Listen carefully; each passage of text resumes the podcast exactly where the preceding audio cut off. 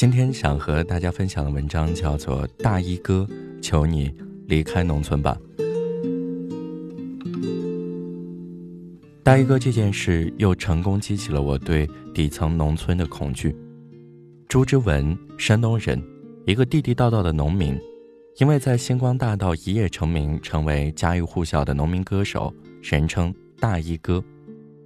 穷小子发达了，有钱有名。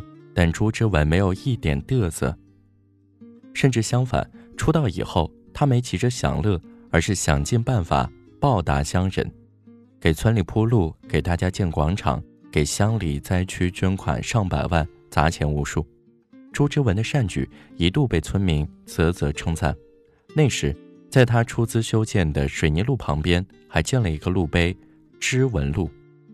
可惜，这不是喜大普奔的结束。而是农村残酷现实的开始。就在前几天，大衣哥的家门被踹了。先是一群人在大衣哥的家门前围观，老人、小孩、大妈、大婶什么都有。然后有几个男子吆喝起来，其中一个人戴着眼镜，满脸嚣张地问：“你敢剁不？我来剁！”说完，他后退几步，对着大门猛地一踹，门破了，众人哄笑一片。这时要搁别人。估计早就破口大骂了，但大衣哥没有。他走出家门后，居然还强颜欢笑，跟那些闹事的村民合影。随后，当地的民警也介入调查，但大衣哥的态度依然是：算了，不追究。这是他一贯的行事作风，宁可受人委屈，也不愿得罪乡人。在那个贫困的底层农村，老实人大衣哥可谓是举步维艰。因为朱之文是明星，一些村民就天天蹲在门口靠拍朱之文生活赚钱。大衣哥不出门，他们就偷拍，甚至私闯民宅，因为他们知道，反正大衣哥好说话，逮住也不会怎么样。在农村，既然你好说话，越界的事自然会越来越多。大衣哥给乡亲们送水，可纸箱还没打开，就被众人一抢而空。最让大衣哥头疼的还是借钱。先是亲戚借，后是八竿子打不着的村民也来借。借钱的理由五花八门，有的是要盖房子，有的是孩子没学费，还有人说朱之文，我都三十岁还没娶老婆，你得给我两万块钱。看着是真的来气。感情你没本事成家，还是朱之文的责任，人家又不是你爹。可现实就是这么的残酷，光是借债，朱之文就借出了上百万。不过说是借。其实也没有人还过。有记者采访当地的村民，问大家借钱会不会还？他的回答是：他差那个钱吗？他钱多到花都花不完。可借钱不还就算了，因为从朱之文身上榨取利润有限，村民的舆论也出现一百八十度大转弯。有人指责他好人做的不彻底，路没有铺到自己门口；有村民说他一年赚上千万，路修的也太少了；还有村民说。如果朱之文敢搬离农村，就刨他祖坟。当年的功德碑也被人砸了，至于是谁砸的，大衣哥也不清楚。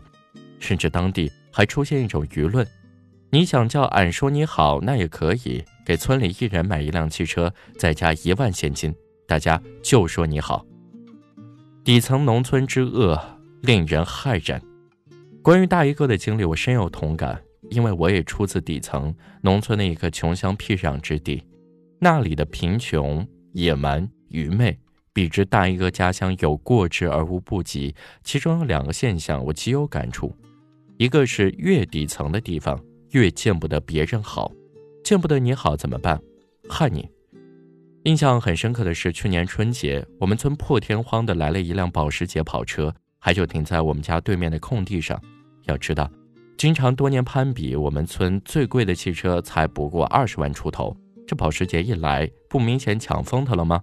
第二天早晨，这跑车的后车窗碎了，被人用砖头砸的。关于这件事的后续，我知道两点：一，车主是外地人，来走亲戚而已，报警了，但没有用，因为农村没有摄像头；二，砸车的是本村人，还是三个小伙子，因为他们误以为跑车是我邻居的。所以他们的作案动机很简单，不是为牟利，也不是为复仇，就只是无来由的我不好，你也别想好。类似的事我经历很多，小时候我家种了八棵橘子树，可还没等到成熟就被人一扫而空。那时我还纳闷，还没熟，你偷走也不能吃呀。后来我懂了，别人根本没打算吃，别人只是见不得我们好。这也是为什么朱之文会成为村民群起而攻之的对象了。因为每天在一个村生活，我收入两千，你却收入二十万，心里不爽怎么办？要钱要不到，那就只好回你生育。我过得不好，你也别想自在。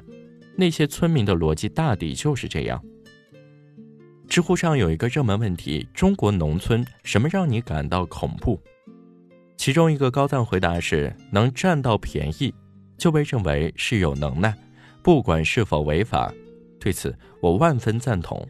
之前看过一个新闻，大学生刘正轩回乡创业，在湖南某农村养虾，然而仅两年时间，他就亏损了近六十万元。原因不是别的，而是虾被抢了。至于抢匪，嗨，就是当地村民。起初只是几个村民在偷偷摸摸的捡虾，看着大学生好欺负，没多久，村民就开始明抢了。刘正轩说，被哄抢了几十次。人数最多的时候有三四百个村民，换言之，半个村都参与了这次大抢劫。像大衣哥那样，刘正轩是赔了钱才还挨骂，就因为曾阻止村民抢虾，结果三个泼妇不停歇，足足骂了三个小时，完全没有一点羞耻之心。这新闻看起来不可思议，是不是？但我告诉你，落后农村的部分人就是这样。这些在文明社会谁都知道不可以的行为。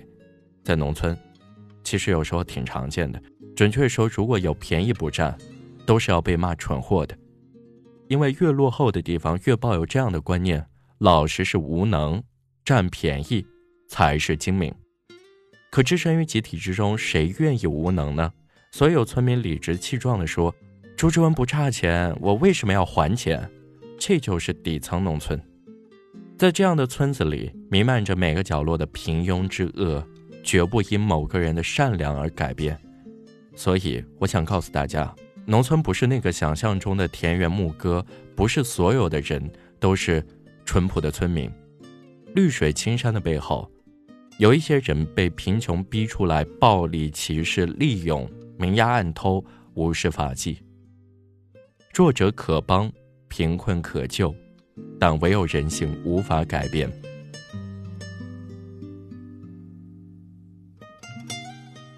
好了，这就是今天的节目，欢迎你关注我的更多节目，我是程浩，我们下期再见。